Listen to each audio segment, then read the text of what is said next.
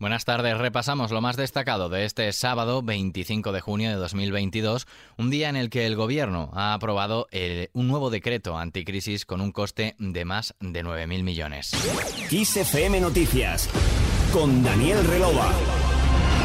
El gobierno ha aprobado este sábado nuevas medidas para hacer frente a la crisis provocada por la guerra en Ucrania. Así lo ha anunciado el presidente Pedro Sánchez tras la reunión extraordinaria del Consejo de Ministros. El Consejo de Ministros extraordinario del día de hoy ha aprobado una extensión del decreto que recoge las medidas de respuesta a las consecuencias económicas y sociales de la guerra y la ampliamos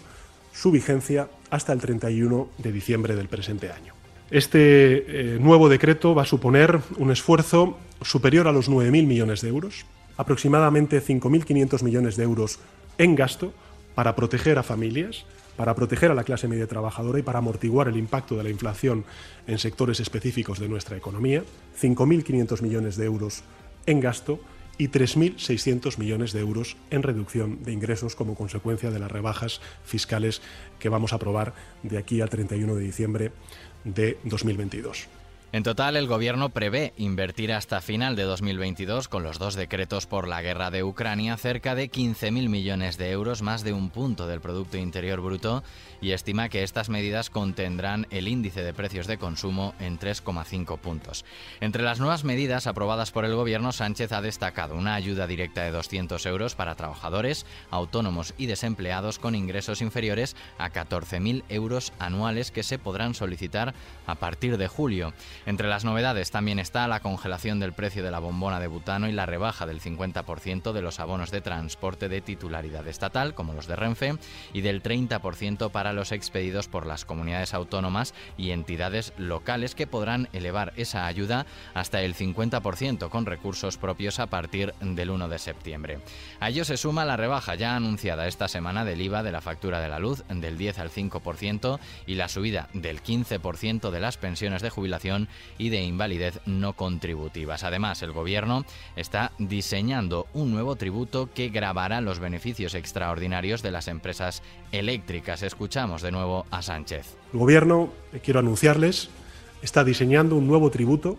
que grabarán los beneficios extraordinarios de las empresas energéticas como consecuencia del alza de los precios energéticos. Es una iniciativa que sintoniza con la opinión pública de nuestro país, con medidas similares que están adoptando los países europeos de nuestro entorno y que atiende de igual manera a las recomendaciones que han venido realizando recientemente distintos organismos internacionales como la propia Comisión Europea, la OCDE y el Fondo Monetario Internacional. Fuentes del Ministerio de Hacienda han explicado a EFE que la idea es poner el devengo del nuevo impuesto el 31 de diciembre de 2022, de manera que el nuevo tributo sería exigible a partir del 1 de enero de 2023, pero sí afectaría a los beneficios extraordinarios logrados por estas compañías en el ejercicio 2022. Tras el anuncio de estas nuevas medidas anticrisis, el líder del PP, Alberto Núñez Feijóo, ha considerado un acierto la decisión del gobierno de bajar el IVA de la luz y le ha pedido que vaya más allá en lo que de copia de las propuestas económicas del PP tras la derrota del PSOE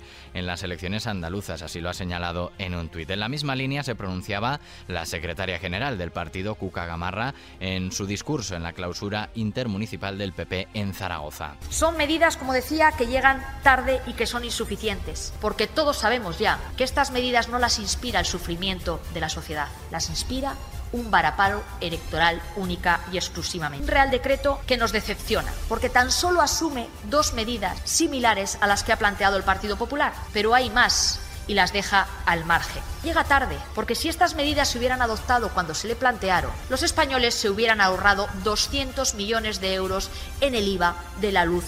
Gamarra se ha referido en su intervención a otras cuestiones, ha culpado a Sánchez del fracaso de la candidatura olímpica y ha señalado que siempre cederá ante sus socios independentistas y le parece esperpéntico que un partido del gobierno se manifieste contra la OTAN cuando se celebra en España la cumbre de la Alianza Atlántica esta próxima semana. Sobre este asunto, el expresidente del gobierno, José Luis Rodríguez Zapatero, ha reconocido que hay posiciones diferentes en el seno del Ejecutivo con respecto a la OTAN, una disparidad de opiniones que sin embargo debe respetarse dice, porque para eso está la democracia. En el marco internacional, el presidente de Estados Unidos, Joe Biden, ha comenzado este sábado su mini gira europea. Su primera parada es Alemania para participar en la cumbre del G7 y después España para asistir precisamente a esa reunión de jefes de Estado y de Gobierno de la OTAN. También tendrá sendos encuentros bilaterales con el rey de España, Felipe VI, y el jefe del Gobierno español, Pedro Sánchez. Hoy Biden ha reiterado su rechazo a la decisión de la Corte Suprema sobre el aborto. El presidente de Estados Unidos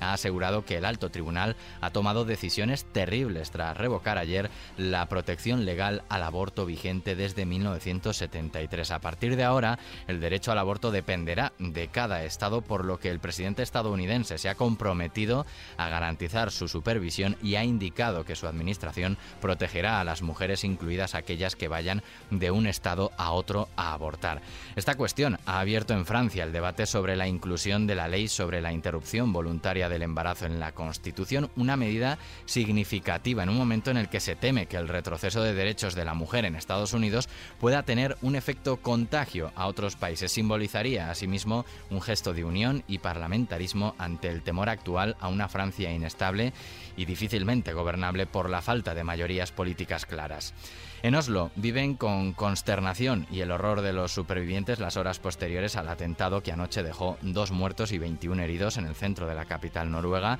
que ha recibido muestras de duelo de decenas de personas ante lo que califican un crimen de odio contra el colectivo LGTBI+. Y en Ucrania las fuerzas rusas entran en Lysychansk, según prorrusos, las tropas rusas junto con las milicias de la autoproclamada República de Lugansk han entrado eh, este sábado en esta ciudad al este de Ucrania, la última plaza fuerte en esa región oriental del país y ya combaten dentro de la ciudad. En Kiev, al mismo tiempo, las autoridades ucranianas han anunciado la entrada en vigor de un toque de queda para la población en la capital. Estará vigente desde las 11 de la noche hasta las 5 de la mañana desde hoy y hasta el próximo 3 de julio. Y nos vamos, como siempre, con música. para mí, yo para ti. Han pasado dos años desde que Pau Donés falleció y hoy se ha estrenado un nuevo tema conjunto con Uge, el ex guitarrista de Extremo Duro y que escuchas en estos momentos titulado Ni yo para ti, ni tú para mí.